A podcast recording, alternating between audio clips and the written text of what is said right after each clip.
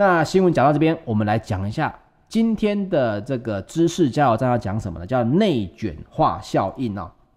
哎，什么叫内卷化？这个名词其实并不是新的名词，它大概已经存在了有七八年之久了。大家有听到的应该是比较多，在去年开始啊。内卷化是什么？我们在吃的这个卷心菜，好吗？它是向内生长，也就是说它不容易长大。它的卷心菜呢，它是往里面长，它不是往外长。那经济的角度呢，我们就会称为内卷化，它叫做过密化。比如呢，小麦以前一亩地呢，它可以种四到五斤的这个种子，现在的技术可以下到十到二十公斤，这叫密植。那密植恰当的这个庄稼呢，就会长得很饱满啊，这个庄稼就会长得很饱满。可是如果你密植过度的话，这个庄稼就长得很弱哈，并不是一个田里面种越多，它生长得越好哦，甚至有可能会倒伏。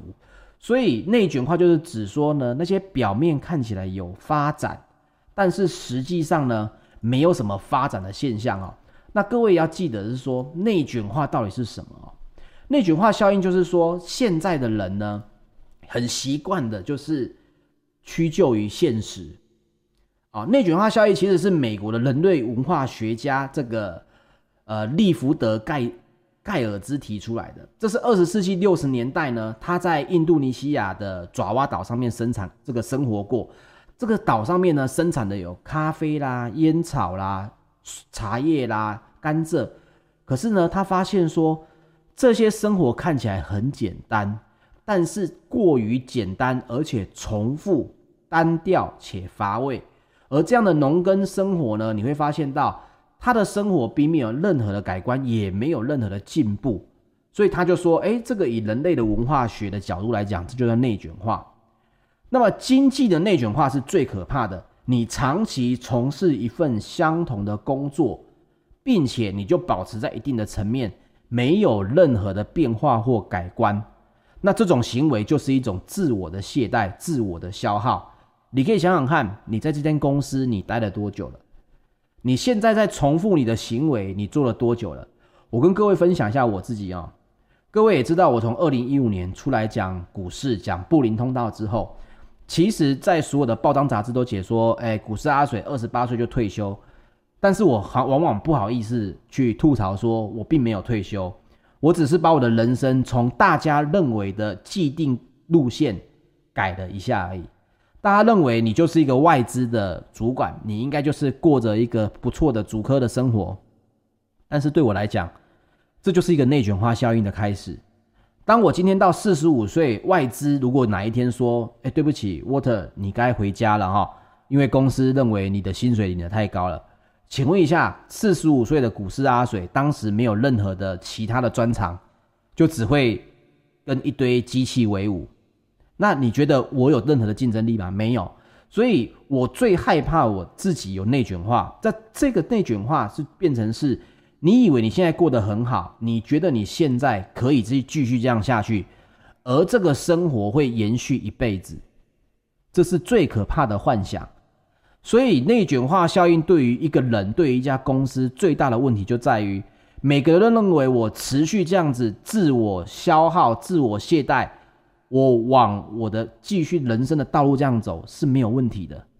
但事实上，变化有可能来得比你想象的还要早。那你说我该怎么办？我跟各位分享一件事情：做让你觉得最不舒服，但是让你有所成长的事。各位。你觉得早安阿水，各位在通勤的时间，早上八点开始。我是一个股票的投资人、交易员，请问一下，我是不是应该八点四十五坐在电脑前面就好了？那为什么我挑八点呢？因为这是一个我平常不太会起床的时间。八点开始的东西，我必须要七点以前就必须醒来，开始看着昨天晚上发生了什么国际大事。这对我而言就是什么？一种。非常不舒服，但是跳脱舒适圈的事情。所以记得，不管你现在你在什么样的行业，你在什么样的工作里面在做发展，你一旦觉得现在的事情对你来讲都是可以驾驭的，没有任何的挑战性，你要记得有没有可能你已经陷入了内卷化效应的问题。当你有内卷化的效应出现的时候，你会发现未来你对于变化的能力适应力就会变得很低。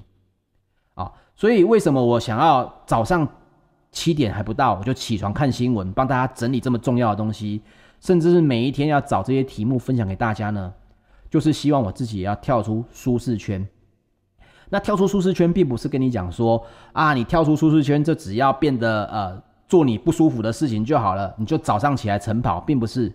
记得跳出你的舒适圈是要带来进步的。比如说，你原本认为早上起来念一下英文、日文是很痛苦的，你就持续的第一天，你总要有一天开始，就从那一天开始，持续性的告诉大家说，有没有人愿意早上七点跟我一起来念英文？跟我一起来念日文啊！用这种方式强迫别人监督你跳出舒适圈，而不是早上醒来算了，明天再开始好了啊！这个是非常重要的。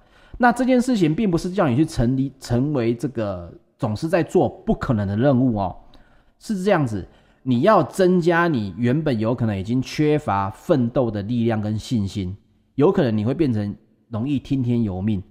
这件事情就是代表着你在面对任何的职业生涯当中，记得让自己保持着一个内发性的成长，而不是一个主管告诉你说你现在该做什么，你现在该怎么成长。哦，我们以前也当过主管，我们最害怕的就是底下的部署他本身是在等待着我去让他成长的。所以每次面试呢，只要有人跟我讲说，呃，我希望来到贵公司，可以借由大家的砥砺而成长。通常这样讲，我都不太会想要录用他，并不是因为我个人太过表面，而是因为你这样讲的时候，其实你透露出一件事情，就是你认为成长是外部给你的，而不是内发性需求。但是切记一件事，所有的成长都必须要一个内发性的动机。比别人跟你讲说，如果你每天起床念英文，我给你一千块钱，这远远这个动力，你可能前面一天两天你会觉得做得很好。有人会说：“来吧，我会念到你破产。”可是你会发现到，当这个刺刺激的阈值哦，我们讲这个阈值，阈值越来越高的时候，你会发现到你越来越难受到这种外在的刺激去成长。所以记得哈、所有的成长要避免内卷化效应，都要从内在出发。想一想，今天有什么事情可以让你稍微跳脱舒适圈？而让自己更加的成长呢？那么你在面对将来的五年、十年的变化的时候，你会发现你比别人有更强大的武器啊！好，今天的早安阿水就分享到这边，